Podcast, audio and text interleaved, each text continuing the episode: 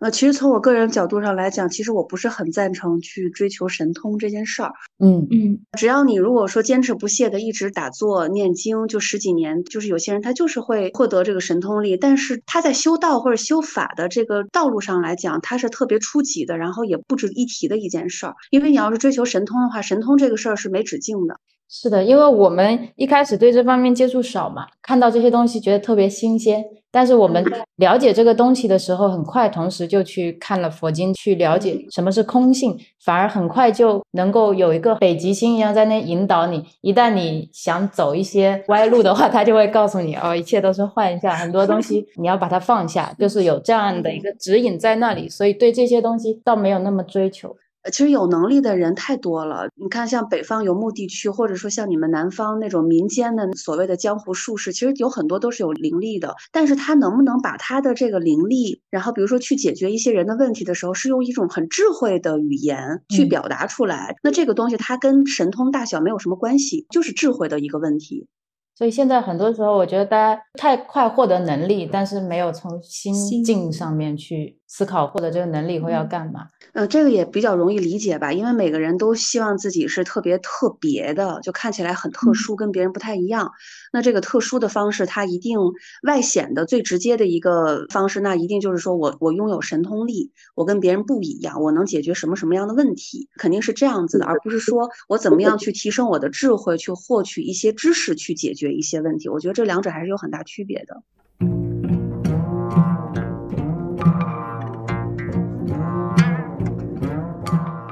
，Hello，大家好，这里是木星记，我是岑，我是 Real，我们是一档专注于闲聊的播客。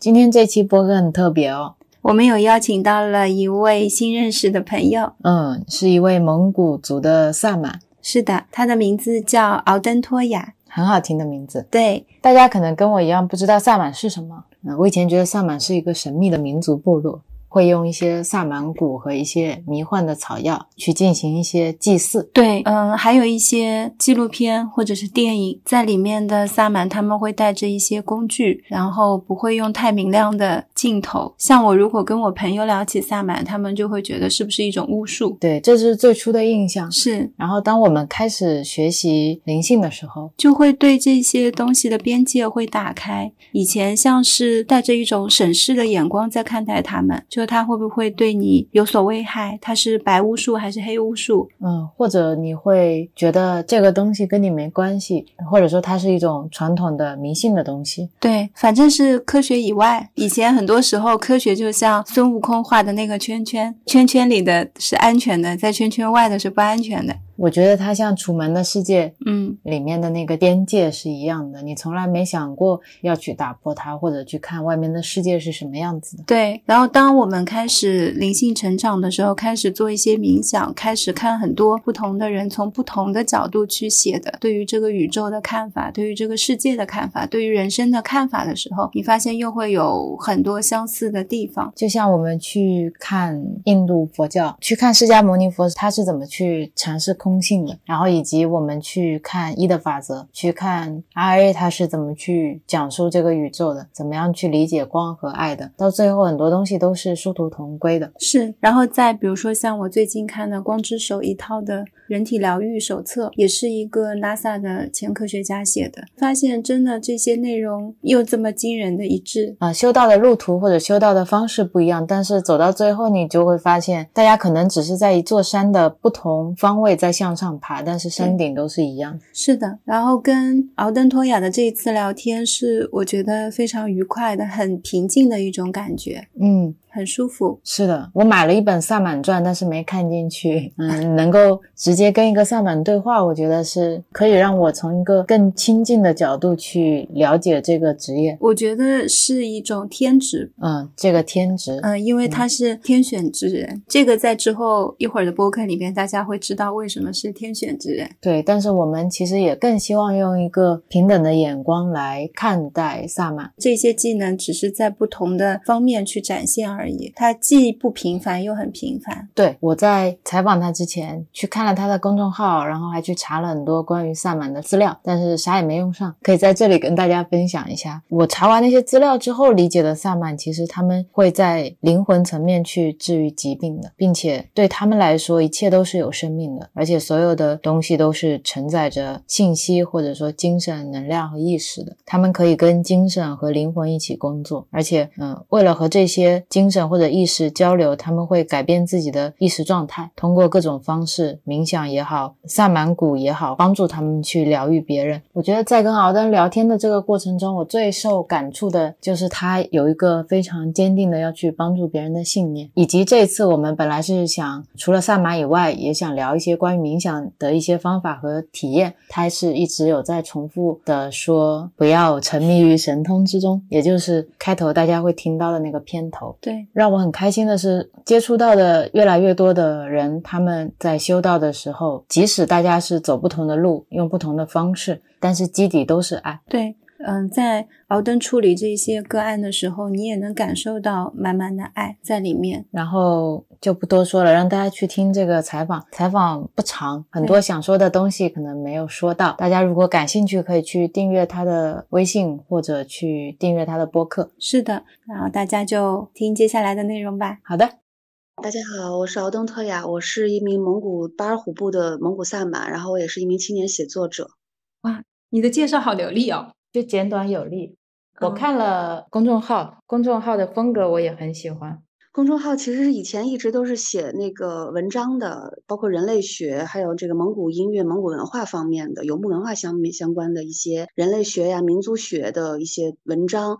但是后来因为就是身体也不太好，加上这个一直都在从事萨满的相关的工作，所以后来逐渐逐渐的就也不太想另外再开一个公众号，就专门写萨满，就太懒了，然后就直接就把自己的一些经历也发上去了。但是这两年反正身体也不太好，就写作这一块儿都比较耽搁，就包括萨满也没有很好的去书写。因为我看到你前期写的很多都是关于蒙古音乐地图的嘛，你说是嗯献给妈妈的礼物，我看到前期有好多关于蒙古音乐的介绍。对对对，是我觉得音乐是一个特别能连接你内心的东西。我特别喜欢音乐嘛，然后我自己家里头平时也是买很多唱片、黑胶、CD，啊所有的唱片的那种媒介我基本上都有。我觉得到时候也可以让你给我们介绍几个唱片听。对对对，可以呀，可以呀。然后还有看到你很喜欢淘古书，啊，对，就喜欢看书，因为我以前是自诩知识分子嘛，就 是，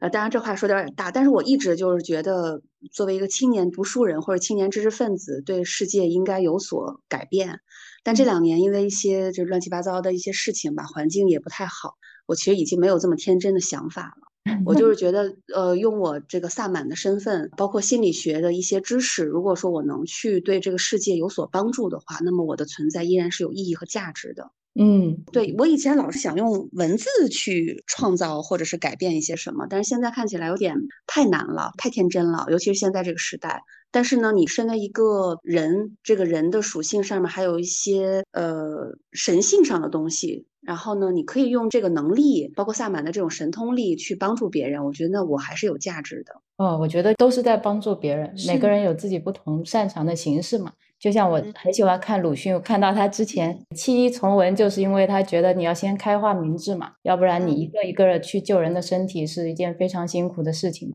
他把他的文字留到了现在，但是现在的人越来越看不进去文字了，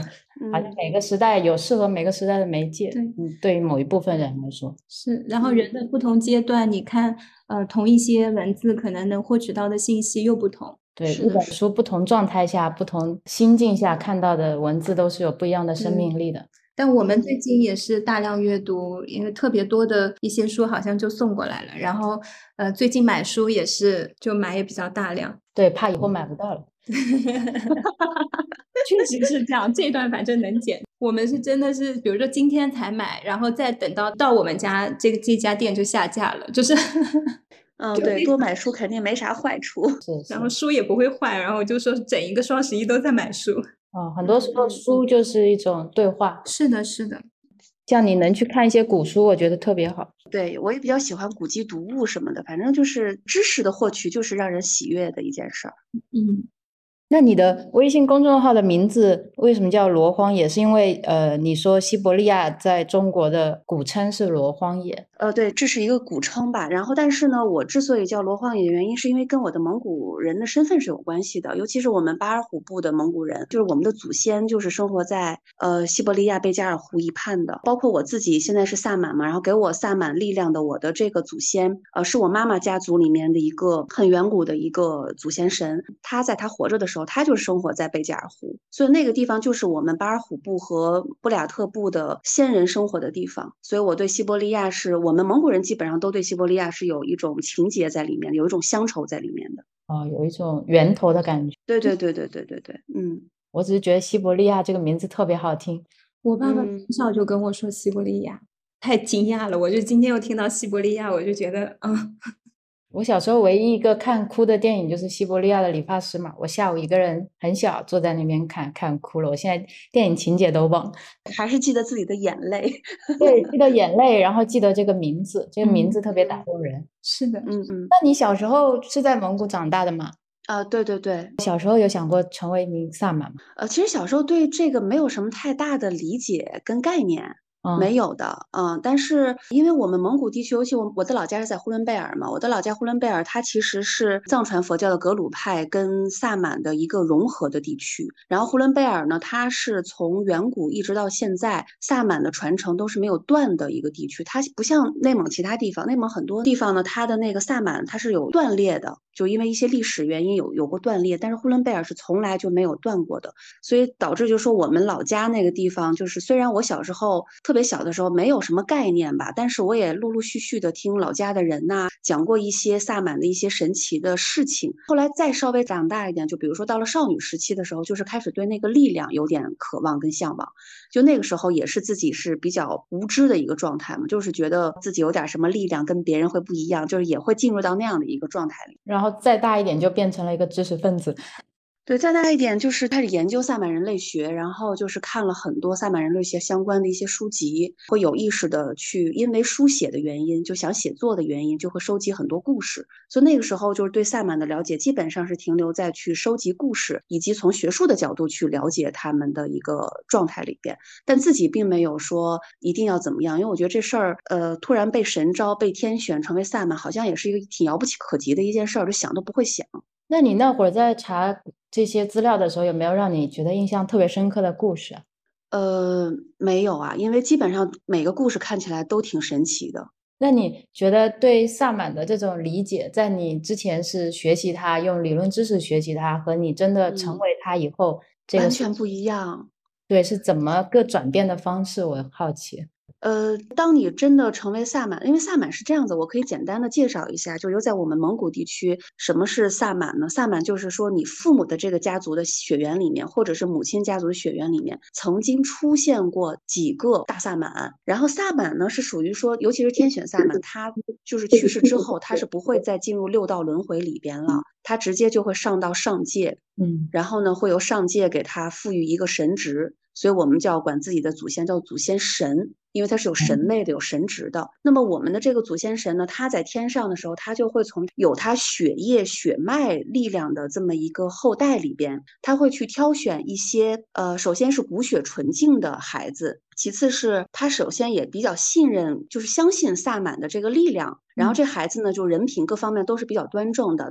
最后一个条件就是本身也是有一些灵气的，才会继承祖先的这个力量。但是这些东西呢，在学术层面上呢，就是也会被这些学者一一进行记录。但是有一个非常不同的一点，就是尤其是我自己个人的经验来讲的话，就是你学术上记录的再多，你对萨满的知识的了解也不会多于一个真正的。萨满，因为这是一定的，嗯。就因为有很多东西呢，那些学者他往往会用，无论是现象归纳法还是什么概率归纳法，他会把这些东西统一称之为是一种什么什么什么样的一种表现。但是对于一个萨满的个体来讲，就是每一个萨满成为一个真正的萨满，他所经历的路，其实内在的这种困惑蜕变，其实都是不太一样的。而且有很多很多东西，其实是人类学书籍上没有办法告诉你的，完全是没有答案的，它只是一些归纳。而已。因为都是站在外面看，对，你再怎么描述这个苹果，你都没有办法让我感受到你吃下去到底是什么口感。是的，对，没错，没错。而且很多学者往往会忽略，就是他总是一笔带过。呃，很多萨满人类学他也会说，比如说一开始神招呀，呃，包括我自己也是经历过的，就是会大病一场嘛。比如说生生活当中突然遇到了一些比较重大的变故，然后呢就导致一些身体上的呀困境，甚至有一些萨满呢就是完全就是精神上的困境。然后其行为举止呢，除了那种呃，像我的话就是完全是就是大病一场，然后呢还有一些萨满呢，就是外表看起来就像是精神分裂一样，就他的行为举止跟正常人、普通人是不一样的。但是这些情况呢也会被一一记录，但是都是像是一笔带过一样。期间的这种萨满他自己所经历的这种心灵上的蜕变，并不是几句话就能表述的。然后反正我觉得。反而是心灵上的这种精神内在的一个蜕变是特别关键的，但是都被学者们就是一笔带过了。因为内内心的东西它很难去考证。嗯，那会不会有人因此没有经历住这种内心的冲击，然后没有办法成为一个萨满？有啊，尤其像我们老家吧，我们蒙古人对萨满是特别敬畏的。我自己的例子就是，就经常以前碰到过一些社会成就也是比较高的一些人，然后在他不知道我是萨满的时候，他会管我叫妹妹。然后当他得知我是萨满的时候，就是老师您如何如何，嗯，就是蒙古地区对萨满是非常敬畏的。大家都知道萨满是有神通力的，浅显的那个状态就是萨满是不好惹的，不能惹的，就是你要你要惹他不高兴，他就会对你怎么怎么样。这是一种特别粗浅的认知，但多数人呢，就是会出于对你力量的这个敬畏，就不管对方年龄比你多大。他只要知道你是萨满，他就是会用敬语去称呼你，管你叫老师。所有的蒙古人都知道，就是一个人想蒙古人想成为萨满，这是一般都不是一般人才能成为萨满，就大家口头上传的就是这个。然后会有很多人，呃，比如说他就是没有经过这个考验，他可能就真的是精神失常了。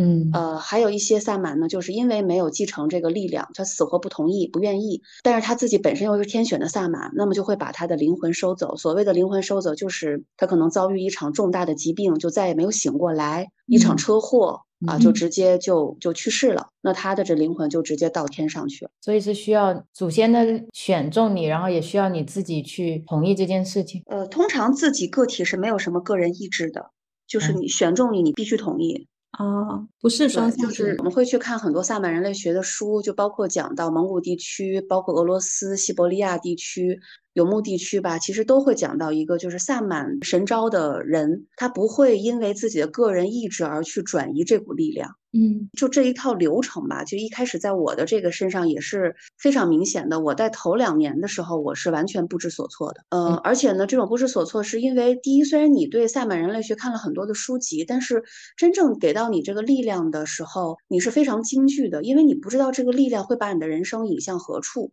嗯这些东西在萨满人类学上是很少被提及的，就很少被学术提及的，就是关于个体内在的一个恐慌感、命运的恐慌感，完全是没有被提及的。但这个状态是我切切实实是经历过的，然后我自己差不多是有头两头三年吧，都是处在一个内在非常纷乱的，然后有怀疑自己是精神分裂的这么一个极度的撕扯的一个过程当中。但是好好在后来我我是挺过来了，然后我也非常坚定的走在这条路上。这个分裂跟拉扯是因为，呃，你看到的世界突然变多了，能感知到的事情变多了，就是这种神力造成的吗？还是因为你对整个现实人生的一种不确定感和焦虑？呃，其实更多的是来源于对于自我命运的一个掌控感的慌张吧，惊恐。因为你知道，就是你一旦接纳了这个力量的时候，其实你就人生没有再有，不会再有退路了。你不可能像其他人一样去，就是有一个怎么样的一种生活。因为成为萨满的话，其实也是有很多禁忌的，你很多事情可以做，可能是不可以做。因为萨满它其实就是一个神职嘛，就是一个神职人员，一个神性的一个角色。那他肯定不会说是以六道轮回当中的这个人道，以人的这个标准去要求你，你的祖先也不会以人道的这种要求去要求你。所以你如果说犯了一些人道的一些错误，那个惩罚是非常严厉的。就是在老家牧区，就我当我们当时最开始特别惊恐，就包括老家也有一些弟弟吧，就是有一些朋友，他们可能也是有被神招的这样的一个状态，但一开始人都是比较恍惚的，就是不知道该怎么样的选择。然后呢，也担心，就是哎，我还正在做音乐，或者我正在写东西，我未来还能不能写？我能不能像一个普通人一样去生活什么的？就这些担忧是特别特别明显的，就是说你能不能还拥有人的这些权利？这个我觉得是我在内心特别恍惚的一点。那这些内心的困惑或者你的这些疑虑，是能够直接去得到解答的，还是要靠你自己摸索的？完全没有解答，祖先是完全不会告诉你的，他就是要通过这些事情考验你的一些心性，你有没有智慧去处理这个问题，能不能有升起一些智慧去看待你你原本就有的，但是现实生活当中需要你去接纳的一个新的身份。所以你是从一开始模模糊糊的感受到自己要成为萨满，然后到你的挣扎、焦虑，再到你完全的放下、臣服，确定的去走这条路，差不多花了三年。哦，对，差不多十三年的时间。因为中间我刚才能理解说的那种未知感，就你可能如果过程当中有别人有求于你，你去帮助别人的时候，你是可以通过用神力去看到他的一些事情的。但是对自己的时候，是不是就突然发现这些一切都是未知？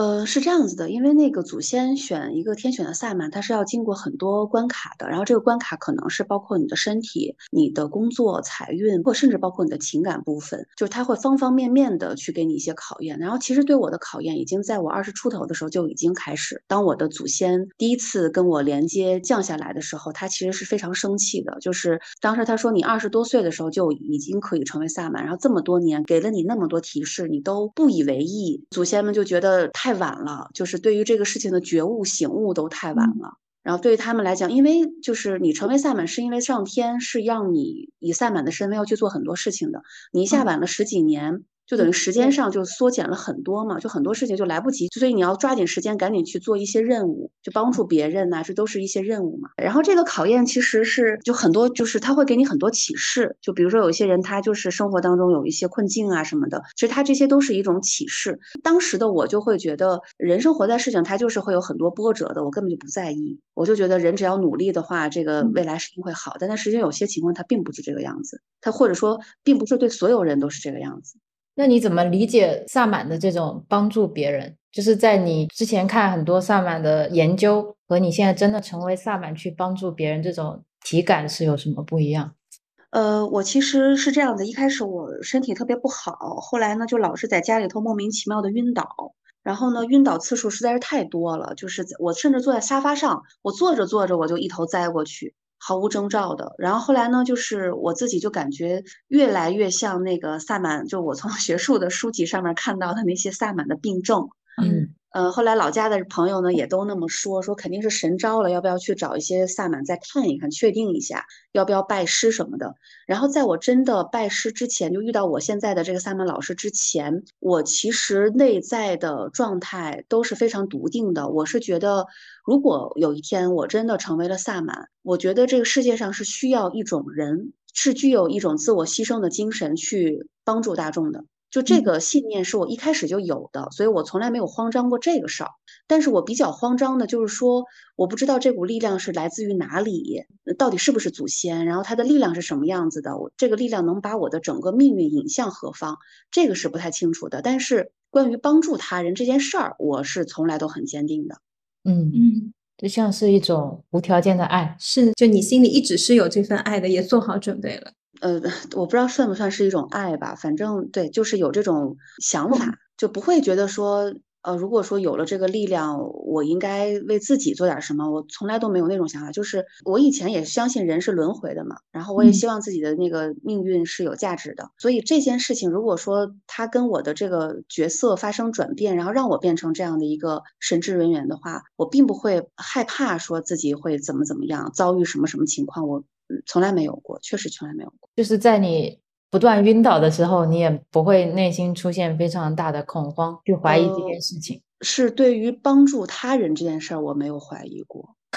那你在不断？昏倒的过程当中，有对就是现在的状态产生过怀疑吗？呃，有的，因为那个时候还没有拜师嘛，然后就不清楚现在面临的情况是什么样的情况。因为是这样的，萨满是分为白天和黑天，但这个白天和黑天不是我们汉语理解的这个白昼跟黑夜的这个状态，呃，而是说是两股不同的力道的祖先所居住的这个宇宙。嗯因为那个时候就是也有一个蒙古国的萨满想收我做学生，然后说我身上可能是一个黑天神的一个萨满，但那个时候对黑天神没有概念，就以为说是不是邪乎的那种，呃，比较不不是正道的那种，是以为是这样子的。嗯结果后来发现并不是的，就是因为黑天神其实他是拥有更强大的，比如说能够帮助别人解除诅咒的力量，然后哦白天神呢是指疗愈的力量。哦嗯啊，是这样子的一个区别，但我当时因为不懂嘛，不知道，然后就吓坏了，说这是黑天，然后万一那个自己就变得不像人了怎么办呢？万一我这个嗯灵魂不受我自己控制变邪了怎么办？就是有有这种担忧。那你现在真正的拜师了，你是属于白天还是黑天神啊？拜师是这样子的，就是真正的萨满，其实拜师它只是一个仪式，就是你的老师呢会在你的祖先给你真的力量之前，你呢只能通过老师学习一些，比如说供奉的一些仪轨、萨满的一些重要的日期，呃，供腾格里宇宙，就是汉人所所说的宇宙，就是天老天爷，就我们信奉的就是腾格里嘛，腾格里就是天天的意思。嗯然后就是说会交给一些重要的日期，在这个什么什么日期啊、呃应该是怎么样去祭天、祭拜天啊、呃怎么样去供奉，就是会教一些仪式仪轨的东西。但是呢，没有学其他的东西，因为其他的东西是你的祖先真的把力量给到你之后，就像是那个电脑的 U 盘拷贝一样，嗯，你就一下子拥有了所有的技能。下载甚至就是对，就像下载一样，然后甚至就是在你还没有把这个电脑打开的时候，这个力量就冲的一下全部都冲过来了。然后哦你也知道，你见到一个人他身上有一些什么问题，你根本就不去不用去询问你的老师说这个事儿我该怎么解决，或者是你的老师该教你说你这事儿该怎么解决，你就知道会怎么做。嗯是非常自然而然的状态。对对对，你根本是不需要学习的，因为祖先把他所有的技能、经验和力量一股脑的全都给了你。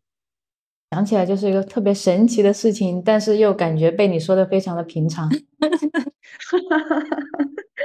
嗯，对，是是这样子的。我们两个今天早上在讨论萨满，我们觉得萨满也是一个帮助别人的一个方式方式。有一些人是用可能身体上的方式帮助别人，有一些人像我们开头说的，用文字或者语言的方式帮助别人。你们会在灵魂或者灵性层面去帮助别人，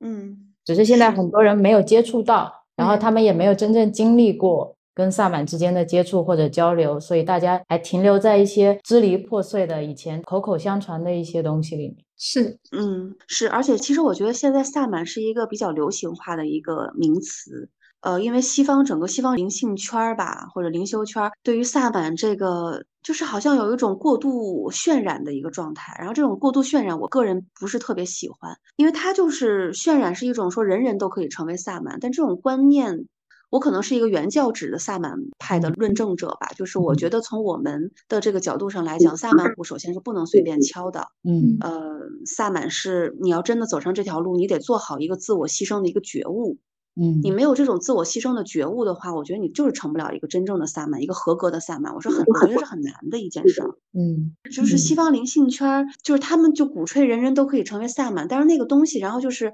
所有人都跑到一个自然里面。但是，我觉得我也不是在反对这个状态啊，我觉得是可嗯以有的，但是其实没有人真的有什么力量。更多的就是一种灵性上的内在的一种感知感悟，但是每个人都拿个萨满鼓在那儿敲一敲，然后哼哼唧唧两下，两几个唱词，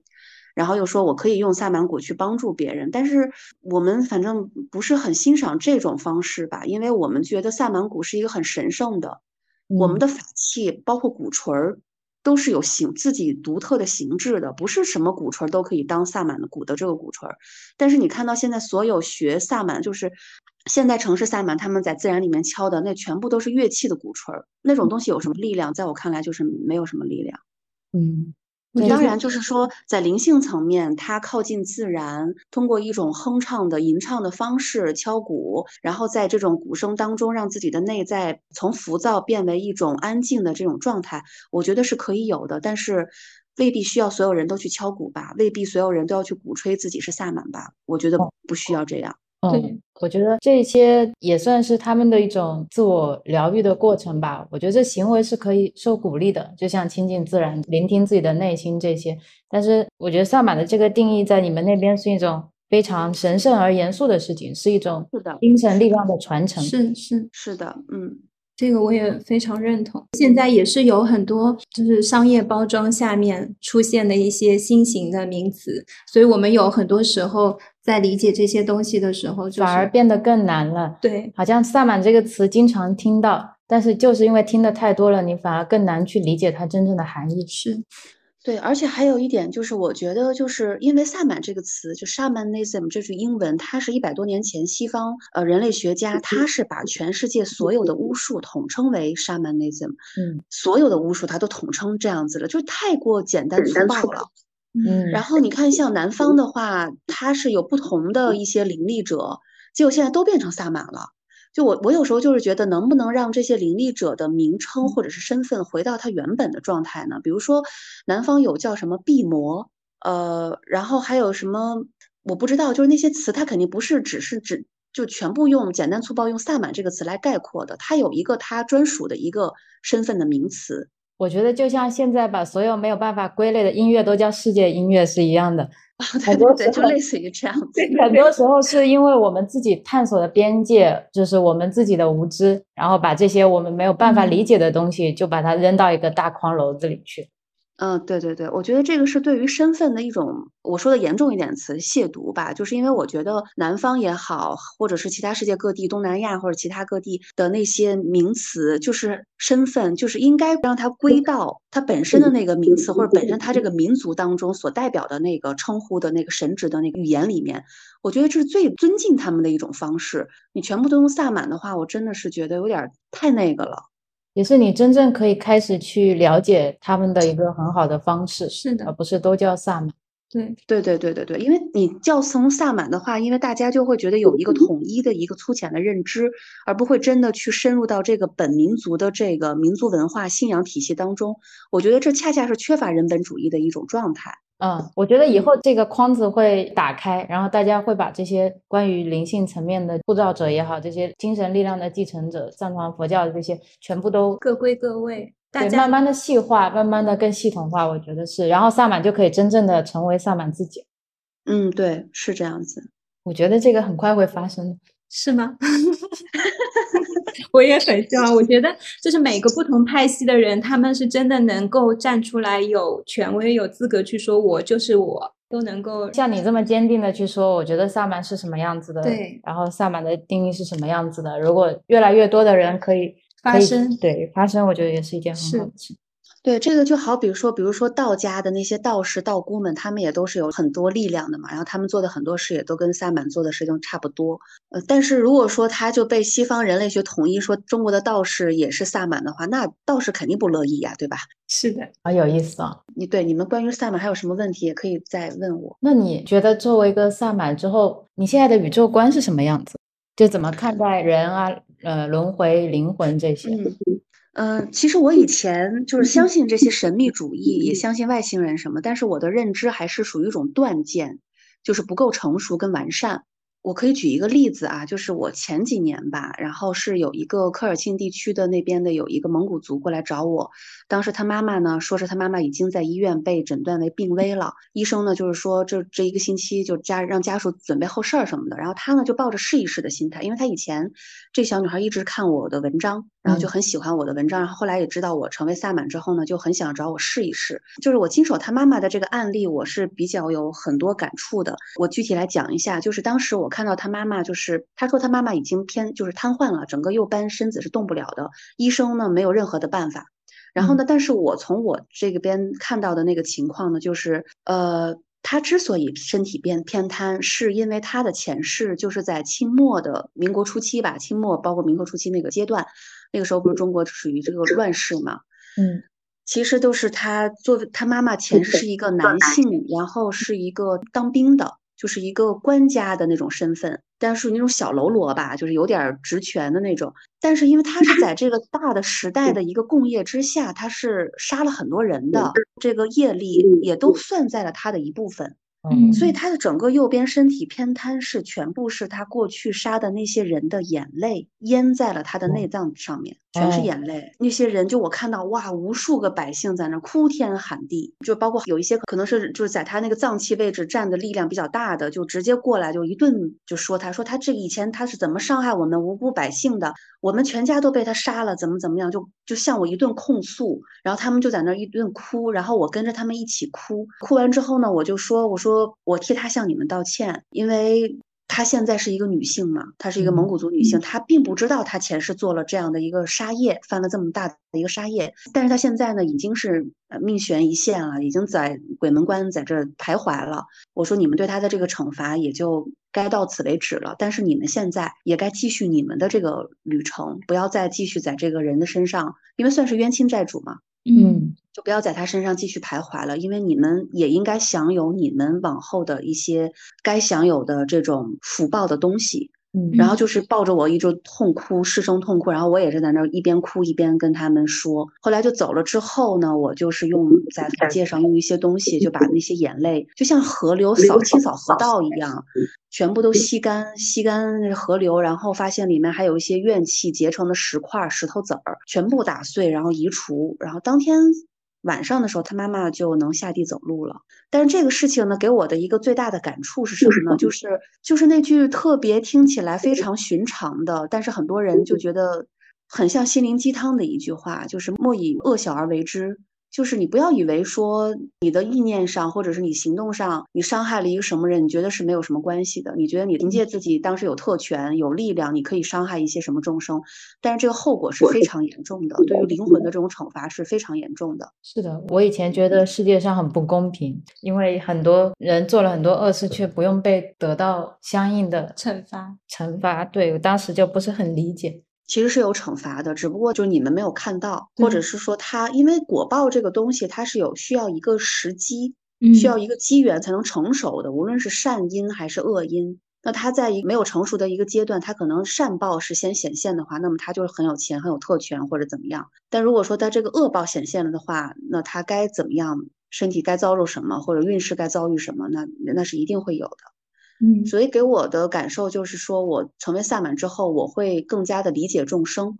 呃，我也更加的理解人，嗯，嗯对我自己的要求呢，可能也会更严苛一些，就是我尽量不要在，包括我心里头，比如说一个人踩了我一脚，我就突然就要起嗔恨心，想去骂他两句，说，哎，你这个傻逼，怎么怎么样，就这种的 想法，可能我都要要求自己不要有。嗯因为你骂出去的每一个，你做的每一件事情，身与意都是有业力的。嗯就对于那些来找我的人，我就是经常希望他们能够积累一些善报的东西，就我会经常劝他们。但是还好了，就是每个人来找我是因为都比较相信我，所以嗯我说什么他们都会照着做。是的，我们今年最大的一个发现就是发现，原来你的起心动念就是你自己最大的回报。是的，所以我们是这样子的。对按照这个状态去考量自己的起心动念是最重要的，对，嗯，因为很多东西你从结果上是没有办法去衡量的，所以只能从自己对对对跟自己去衡量。所以我我觉得你看待人的话是看到非常多的维度，是吗？你现在看到人，理解这个人，其实他不仅仅单单是一个肉身加一个灵魂，他还有可能世世代代的一些因果。是的，是的，而且就是就会同情每一个人现在的状态吧，就不管对方，哪怕他来找我的这个案主，他是一个看上去平时比较自私的一个人，嗯。呃，或者是怎么样，他有一些性格缺陷的人，但是我这边都是会抱以一个比较理解的或者共情的一个状态去看待对方的，因为我可能会知道他为什么会这样，他为什么性格会这样，就是他前世因为做了哪些事儿让他变成这样。所以我们看到了一个切片，然后你可以看到一个完整的人生。对对对对对，呃还可以讲一个例子，其实也是前几年前年吧，嗯呃，是是一个男的，他是当时是得了癌症的，他是好朋友的好朋友，然后就过来找我来了。找我之后呢，就发现他为什么得癌症也是有原因的。他其实现在是一个你都看不出来，他前世是做过那么大恶业的一个人。就他嗯本身看起来是一个特别光明的，然后人也特别和善的，愿意嗯去帮助别人的一个人。但是他之所以得癌症，是因为他的前世六百多年以前吧，当时看我记得好像是，也是一个乱世的时时候。然后呢，就是，呃，都是属于那种人性的恶，就就被完全被激发出来了，可能怎么样，被环境或者怎么样，嗯，反正他就是在那种环境或者是自己的这个鬼迷心窍的一个驱使之下，强奸并杀害了一个怀有身孕的一个年轻女子。嗯。然后这个年轻女子的灵魂呢，就一直跟着他了。死了之后，而且就是因为他当时就是没有受到那种呃刑罚，就官方的那种惩罚或者把他抓起来那种刑罚都没有受到，嗯，所以这个灵魂是要惩罚他的嘛，就成了他的冤亲债主。然后呢，就看到这个年轻的女子就一直是哭，所以我就觉得第一点我特别理解人，他为什么会这样。嗯，第二点呢，我会理解所谓的大家说的那种啊，这个人身上撞鬼了，我就一直很反感，就不要说鬼，他们只是亡魂，因为鬼道众生跟亡魂是两回事儿。嗯，他以前生前是人，只不过他现在是变成了一个亡魂的一个状态，频率比较低而已。但是他不是鬼，什么是鬼？鬼道众生那是另外一个众生，那真的是跟人的灵魂是不太一样的。就是我还是希望大家能够尊重一下这些冤亲债主，因为他们生前都是受了极大委屈的。所以我觉得你像是在亡魂界做心理治疗，就中间的桥梁，对，可以去帮他们去抚平一些可能我们没有办法触及的这些情绪。啊，对，是这样的，就我会很容易跟他们共情，就他们哭我也跟着他们哭，然后有时候我会就抱住他们。因为我真的是很难受，就你完全看到了他们当时生前遭受的这些东西，然后你也会理解他们的怨恨。但是更多的就是说让他们放下这个怨恨。如果说他们不放下这个怨恨的话，他们的灵魂就会成为孤魂野鬼，这个是很惨的呀。那他没有办法得到解脱，但是他也应该去进入到这个轮回这个体系里边。嗯，如果说成为孤魂野鬼就不能去轮回，就是没有人祭祀他这个光体，灵魂的光体就会越来越稀薄，然后他也会越来越憎恨，那就会变成怨灵怨鬼，这个对他的灵魂是不好的呀。我都能感受到你的这种同理心。对我看见他们的话，我就是我有时候不会跟案主说我什么什么事儿，我替你向他们道歉，我不会说，因为我有时候觉得我怕这个案主可能接受不了，或者心理上说你是不是骗我，你是不是瞎说什么的，我也不说，就我会在我这个层面，我把我该做的都做了，嗯，然后这边案主他身体都得到舒服了，我觉得那就可以了，嗯。其实我觉得怎么跟这些亡灵进行沟通，也是一件非常需要智慧的事情。需要很强的同理心和沟通能力。对我们跟道家不太一样的一点，道家就是比如说遇到什么冤亲债主呀，或者怎么样，他们就是拿那个朱砂。嗯，就直接就是驱鬼的那种，要不就把鬼，就他们是属于那种压制，对对亡魂也好，鬼道也好，他们是压制。我们萨满因为讲究的是万物有灵嘛，众生平等，嗯，所以我们就是我尤反正是我是尤其是这样子的呀。包括我的老师，我的老师的老师，我据我所知的话都是这样子的，就是以劝服、劝和或者是交流为主。就众生他们都是需要交流的嘛。嗯，是的，我在一本书叫《光之手》，是曾买的一套书，然后里面也讲到一个很类似的案例。他当时也是去做冥想共修，然后有一个人是前两天自杀了，他们在给他做一个呃类似祷告祝福。当时很好奇那个人为什么自杀，他就去碰到了他的遗物，后面家里就发生了很多奇奇怪怪的事情，他自己也不知道是为什么。后来他共修的人说，那个亡灵他自杀完了以后，其实内心也是非常恐惧的，看到他伸出的橄榄枝以后就。就紧紧的抓住了，然后他也不知道自己现在应该要怎么办，在哪里，然后也是处于一种非常迷茫的状态。然后你如果用一个非常恐惧或者非常憎恨的方式去应对他的话，只会增生他的这种恐惧。他们最后是用爱和这种祝福的力量把它给感化了。是这样子的，是这样子的。就有时候其实我也不知道，就是我劝服走了，就是我我会拥抱他们，因为我也哭嘛，因为就他们一哭，我也真的是挺难受的，因为出现在我面前的就是一个人的样子嘛。哦，他生前遭受的那些状态，就是整个那个画面，就像放电影一样，在你脑海中瞬间从头到尾都过了一遍，包括他当时的那个遭受的心理状态，你都全部都能看见，所以你就能理解，就是为什么这些冤亲债主的怨气那么大。但是因为你首先是理解了他们，他们才会愿意去跟你去沟通，然后沟通之后才会把他们请走。但是我也会经常就想，他们走了之后，他们去哪儿了，我也不太清楚，可能真的也进入到轮回的这个体系里面吧，这我就不太清楚了。但是总之就不是在这个人身上了。有时候也会比较也想也挺想问的，就是你你要去哪儿，也挺想问一下，但是也始终没有问过，嗯。那你下次问了记得告诉我，我也很好奇。对，但是可能灵魂跟灵魂也不一样吧，根据会根据他们的业力吧，嗯，就不太清楚了。但我觉得我们刚才聊了这么多，都让我深深的感受到，确实爱的力量要比恨更大。对，嗯，是这样子的，就是这样子的，这样就让我很很感动，很开心。嗯，所以刚才你在说人和鬼的区别的时候，我还特别好奇，因为你不知道他们去哪了，但是你现有的认知体系下是有一个人道，有有一个鬼道的，是吗？还有个天道。呃，六道轮回它就是就上三道跟下三道嘛，下三道就是有恶鬼道、地狱道，还有鬼道众生吧。但鬼道众生不是亡魂所进入的那个世界，因为亡魂它基本上都是处在一个中阴身的一个阶段。所以你是都能通三界的嘛？啊，我能，萨满就是通天入地的嘛。那你平常如果需要通天入地的话，你是在一个什么状态下进行的？你需要先静心进入冥想状态，还是你在一个完全生活化的场景下就可以啊？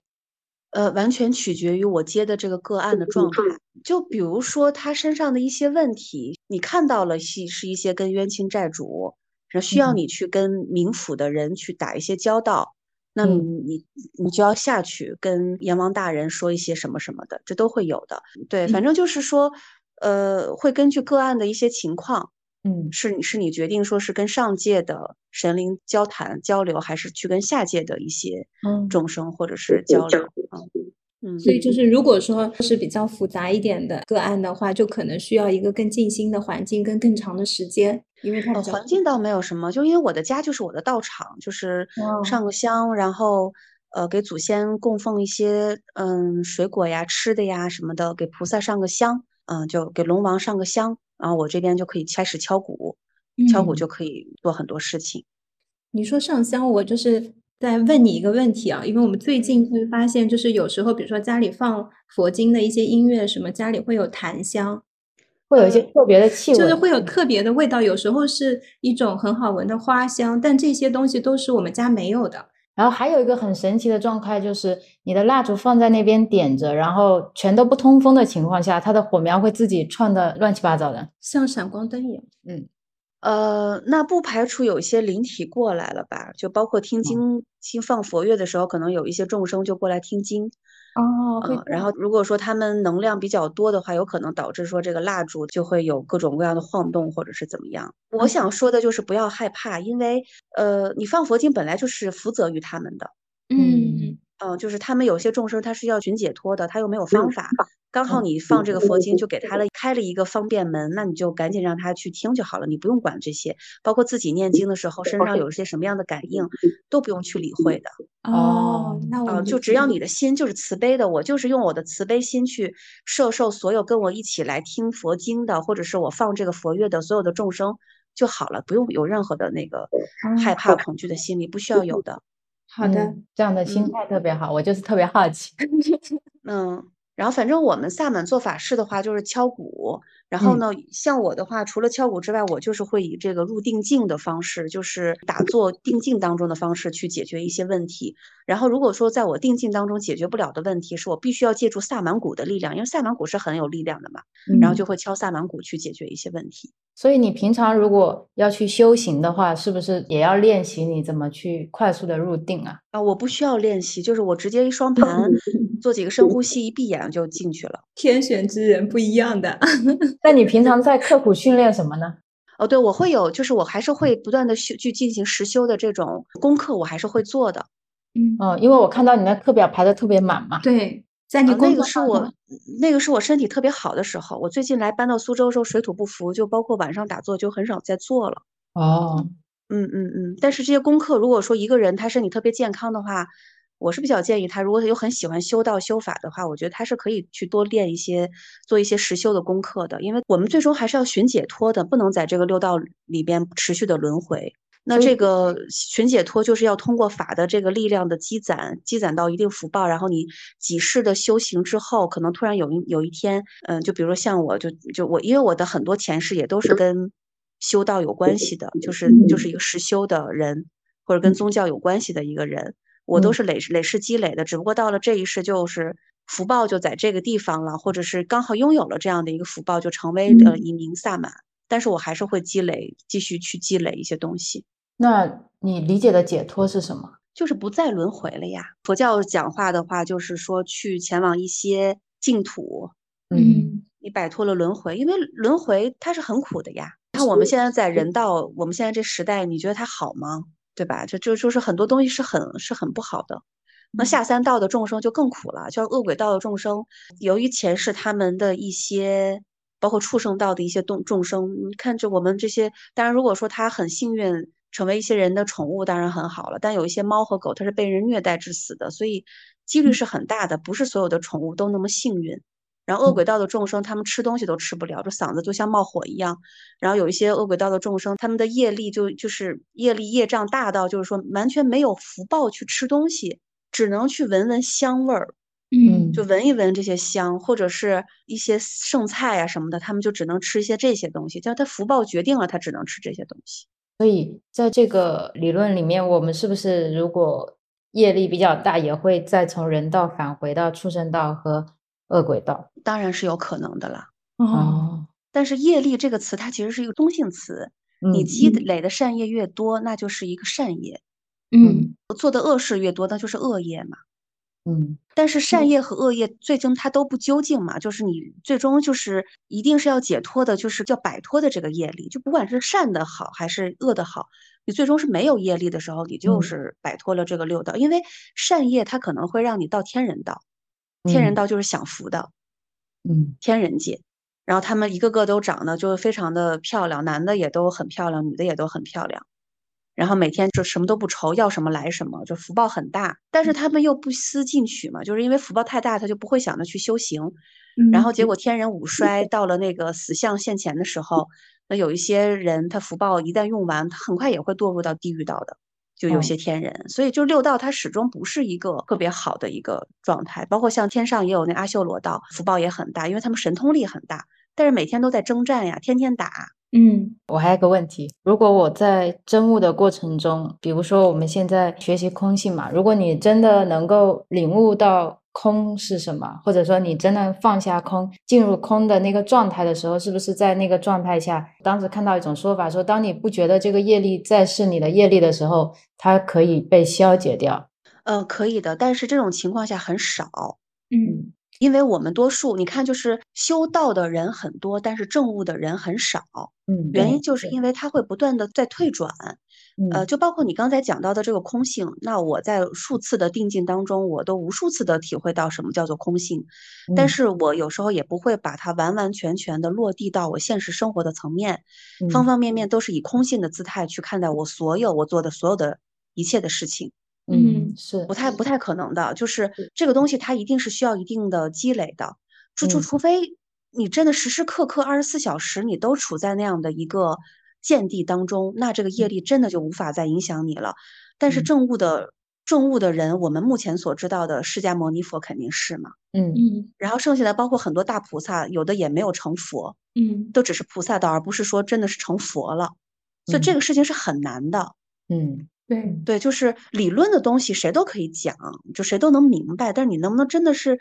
真的就是不退转，然后真的是深入骨髓的，真的拥有了这样的一个空性的见地，然后用你所有的一切身与意去实施这样的见地，我觉得这个是特别难的一件事儿。所以这就是需要你不断的去修正，不断的去修实修的一个状态嘛。为什么有的人他闭关十几年他不肯出来？嗯，就是他肯定是要在这个状态量当中不断的去体性，什么叫做空性，一点一点的把他六根六识的这些业障、这些习气的东西去剔除掉。实修是一个很艰难的过程，不是像理论，理论谁都会说。嗯，是。那我们可以正好后面再有点时间聊一聊冥想。好呀，嗯嗯，可以。呃，你是可以闭上眼睛直接入定的。呃，我也想了解一下，你在没有成为萨满之前。你有自己去练习冥想的吗？呃，有的，就是也是直接入定。我我我就我之所以就立刻就是成为萨满，就是我之前在打坐的时候观嗯想的过程当中，就直接跟祖先的力量连接了，然后我就嗯开始得了萨满病。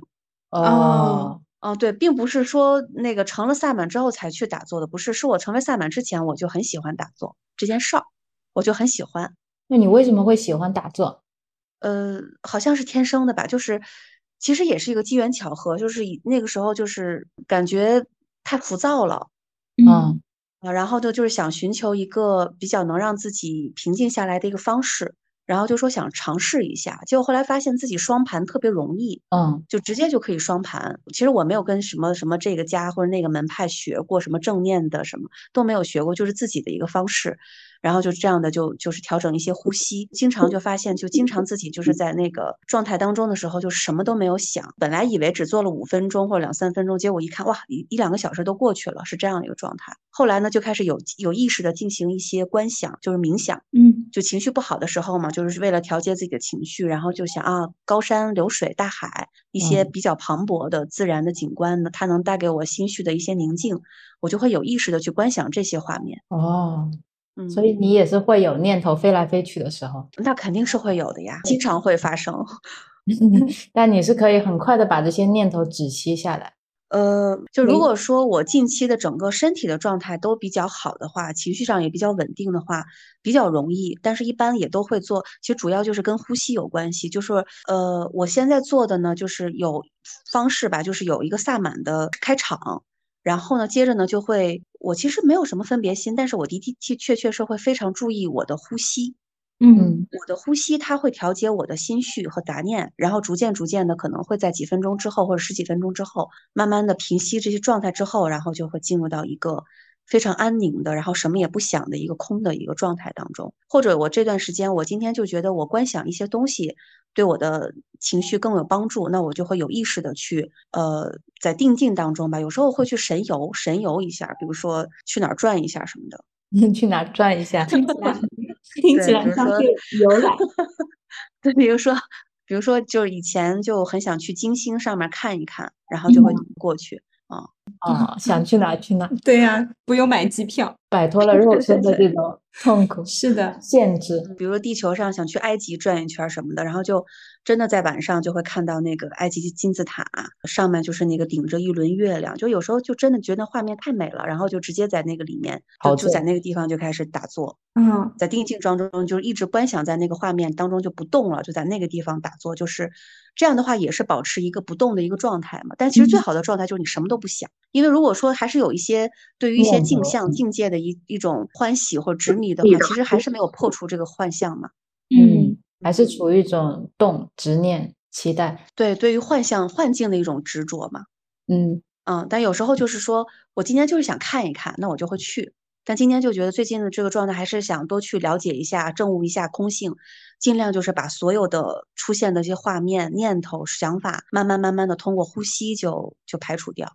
就是我们感觉是你在冥想的时候，甚至有些时候比你在现实我们现世的这个物理层面要更快了，就很容易让你都不想回来了。会不会有这种状态？呃，我其实非常警惕欢喜这个事儿的，嗯。嗯。因为我现在主要解决的就是我要不断的证悟空性嘛。嗯。嗯。那如果说你对声像、色相，然后这种幻境的东西你都很喜欢的话，那你出不来，你天天就在这儿弄嗯。这些东西的话，你无法证悟空性的。就是从一个幻象又到了另一个幻象里面。对你还是没有破除的，而且有时候就是，呃，我我以前在打坐的时候吧，就是我经常，因为我我我也有很多我自己的一些困境嘛，然后嗯。我有时候会就我的这些困境，然后会在这个定境当中会去询问，然后呢，腾格里宇宙就我们所所说的这个宇宙，其实就会在你的冥想当中，它会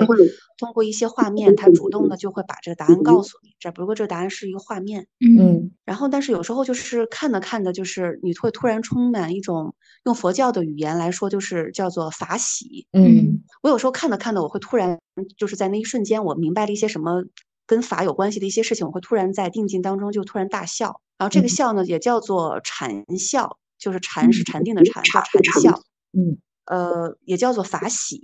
嗯但是这个东西，它就你也不能太贪恋，就你只要贪恋的话，它都是欲望升起的一种。嗯你最好是不升起欲望。嗯但是我现在我还没有达到那么好的境界，那个那种境地。我只是说有些时候我好像还需要它，我需要它原因是因为我需要找到一个答案，但是我尽量不需要它，嗯嗯训练自己不需要它。嗯啊，因为我们现在理解的话，其实你本身就是圆满的嘛，其实你本身就是什么都能力都有的，只是我们还是在嗯向外求，是这样理解？呃，圆满绝对不敢说，因为圆满那就成佛了，肯定不是圆满的。但是因为萨满的这个身份的特殊性，你的神通力，你跟上界的连接，跟大地的自然的连接，跟宇宙的连接，这些能力或者说这种技能，让我本身获得了一些，比如说像你们不能获得的这样的一种进入定境当中的一种方便而已，就是我比你们多了一种方便。作为人的话，这种六根六识的这种东西仍然是一样的。嗯所以神通呢，只是说可能它会让我在定境当中，或者是说在禅定当中，它可能让我更方便去接近正悟的这么一件事儿。但是怎么样去剔剔除你六根六识的这些东西，仍然是需要自己的这个不断的实修才去证悟的。也是一种不断的练习。嗯嗯，对对对对对。嗯所以在这一方面的话，我并不觉得说我比其他人就高明多少或者圆满多少，我觉得并不是，反而有时候刚坐上，然后你突然就说，哎，那我去祖先的那个腾格里宇宙，就不由自主的你就会过去，然后直接就跟祖先说了两句话，然后你才突然想起来，哎，不对呀，我今天是要打坐空性的，我是应该什么都不想的。所以它反而就是一种负担，因为这个空间里面各种空间维度的这个世界你都能到达，嗯你就很容易过去，所以这反而是不好的。我理解的那种圆满，不是指我觉得我已经达到佛的状态了，而是指每个人心中都有佛性，他是可以能够进入那个状态的，要对自己有这样的信念，就嗯，对对对对对，这样的信心，然后你是再坚定不移的往那边走嘛。但是你刚刚说你会一不小心跑到祖先那里去，之前把 U 盘插在你身上，把信息传输给你以后，你们之间的接触会变少嘛？就是更多让你自己去练习这种能力，还是说会在冥想的时候跟你有一些交流啊？呃，祖先把力量给了你之后，这个神通力呢，它就是一通百通了。当然也嗯取决于这个祖先给了你多少他自己的力量。就比如说嗯我老家有一个弟弟，他属于千里眼，就是他哦能看见这人在干嘛，哦，哦，遥视就完全没有隐私，你知道吗？有点有点吓人。然后，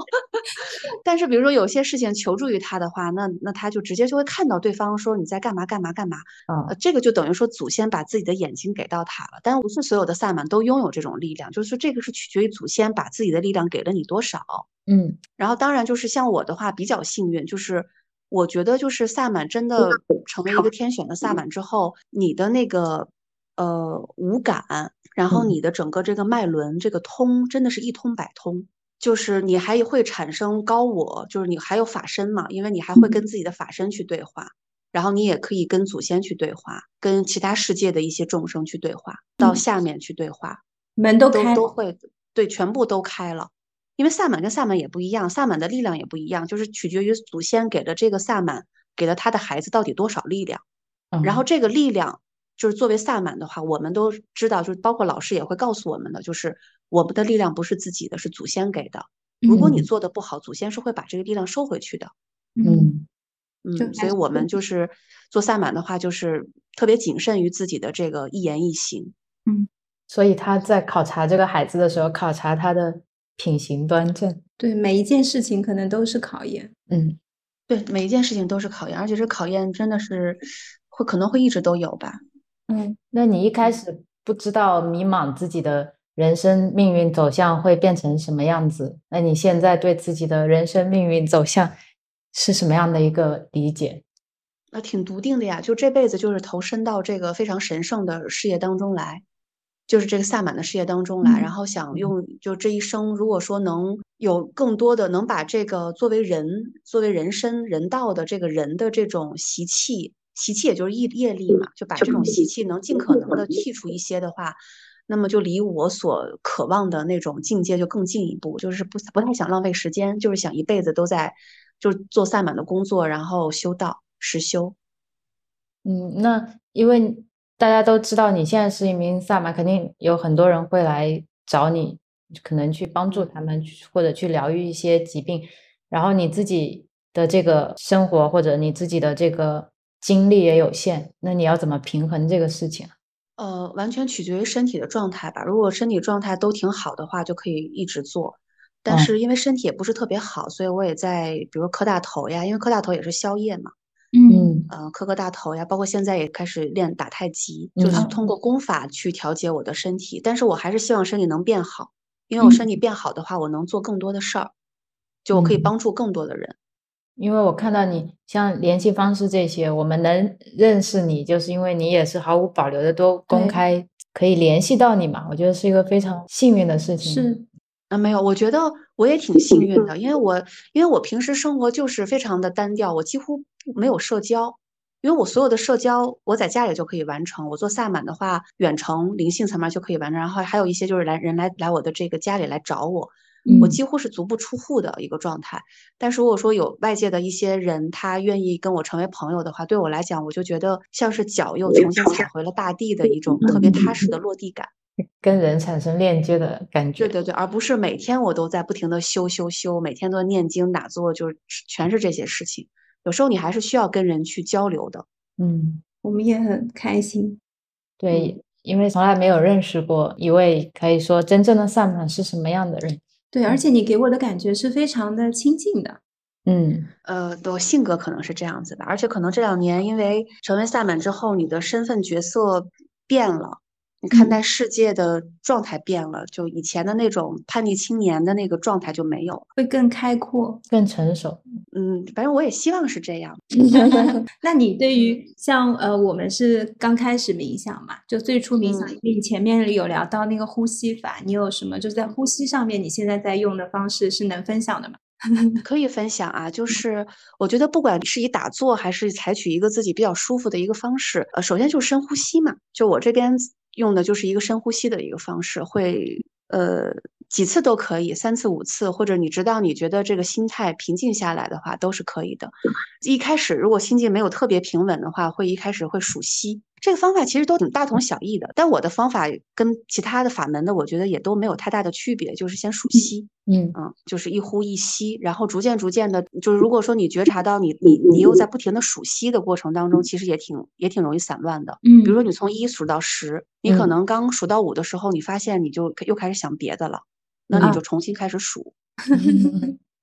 重新开始数，直到你就是能把一到十、十到一、一到十、十到一，就这么一直在这样的数息法。数息法其实是一个挺方便的吧，我我自己觉得。通过这个训练，逐渐逐渐的就训练出自己可以去平静你的心态，然后有一天的时候，你可能就发现你不需要数息，你慢慢的多调试几次呼吸，然后就已经能够进入到那个状态当中了。嗯，这个哦就是需要大量的练习，大量的去去做。就我们刚才说的这个数息法，是在呃呼气的时候不数，吐气的时候数一，这样从一数到十，然后这样的循环是吗？嗯、一呼一吸的一个数。一呼一吸是一，对吗？嗯、对对对对对，啊啊，就是嗯我理解，就像冥想是一个帮助你去进入自我的一个工具一样，然后数息和深呼吸都是一个帮助你去把念头止下来的一个工具，然后等到你能够真正做到这个状态，就要把工具拿掉。嗯对对对对对。然后冥想呢，他们现在好像网络上都很多什么内观啊之类的，嗯他比如说他们有一些那个音频，包括一些 UP 主，他们就会说你要去观想你自己的怎么怎么样。但是这种观想，我觉得也可以，但是真正要想做到一个完全心无杂念的一个状态，其实就是要先通过你的呼吸，然后慢慢的平衡，然后逐渐就是你连幻境都不升起，念嗯头也没有升起，所有的想法都没有升起，完全是一个空的状态，那是最好的状态。然后你嗯还能在这个状态里面保持一个如如不动，哇，那真是太了不起了。是的，嗯是的，是我们最近也是又回归到了呼吸，尤其像我，因为有时候呃一开始的时候会看到一些东西，然后是感觉像是想象，然后就会觉得很快乐。然后后嗯来看到了空性的一些书，包括一些法师有分享禅修，然后我就说哦，那其实我会知道每个人他在冥想的过程中，你可能都能看见，但是这个不是最重要的，所以我就又对，又会回归到呼吸本身这件事情，然后就会发现呼吸本身，你想要把它真的定下来，也是一件不简单的事情。它真的是挺难的，就包括呃，我以前呃看一些高僧大德的一些讲座吧，就他们去讲法的时候，然后有一些那个佛教弟子也会问到，就是说在禅定当中怎么怎么去除自己的心念呀什么的，都无一例外的也都会提到这个呼吸法的这个重要性。而且我觉得任何法门、任何这个冥想的派别吧，我觉得最终它一开始我觉得都是挺重要的，呼吸它就是各个门派最重要的一个法门，打坐的时候。嗯，就是而且在那个呼吸的时候，尤其一开始的时候调息的时候，就是你要把你的那个气真的是要沉到下丹田的这个位置上。下丹田就是对对对，就真的要真的要沉到底，然后再一点点的吐出来，然后这个一吸一呼呢，它就是一个数字，就可以这样的试一试。就你会发现你根本数不到十 这个你真的就很难，真的很难的。就是你要么就突然就忘了，然后等你回过神来的时候，就你都已经扯好远了，走好远了。我今天晚上就要试一下，对我们能不能数到十？要然后从的数，对，然后从十再数到一，就这样来回的这样练。然后有一天的时候，你就发现你可以不再不再借助于这个数字，因为数字你去念的时候也是升起一个嗯声音的一个音音像声像嘛，嗯就到最后就是你连这个声像都要破除的，就连声音都没有，你就是平稳的呼吸，但是没有任何画面，没有任何声音，也没有任何意识，那那是最好的。嗯，像我之前看拉玛那的书，他希望大家去参究自己的时候，就是你脑中升起了所有的念头，然后你要去想这些念头是谁产生的，是我，然后你把所有的东西定在这个我身上，最后再说哦，连我都是空的，然后完全进入一个空的这个状态。我觉得呼吸就是跟参究自我一样，是一个凝聚点，让你把所有纷繁的东西凝到一个点，然后再从这个点往下沉。嗯嗯嗯，可以这么理解。嗯，但是我觉得他这个方法有点儿太费劲了。是的，就是他还要去观想我是谁。就我觉得一开始不要观想我是谁，因为一观想我是谁，还是有一个分别的一个一个状嗯态的嘛。就有一个是你就你就呼吸，什么都不要想，就呼吸就完了。然后有念头起来的时候也没关系，你就再去数一就好了。你永远对对远知道，对对对对，永远知道对因为有个一。对对对，因为说实在的，谁不是个正在宇宙当中道路上的修行人呢？就大家因为都还没有得到嘛，所以才会这样子。是，嗯，而且我发现这个宇宙中最神圣、最有力量的东西，都是最简单又免费的东西，像呼吸、像爱，都是这个样子。嗯，是，我觉得善良是很容易做到的一件事儿，但是慈悲是需要培养的。嗯，对，是的，是一个主动的状态，一开始是的，尤其像分别心，很容易时时就升起。真的是，就是你去观察生活中发生的每一件事情，说过的每一句话，你都发现很容易就升起分别心。所以我们最近在做的事情，就是不断的去练习。对练习去查看自己的言行，嗯，是，也希望嗯，呃，希望什么？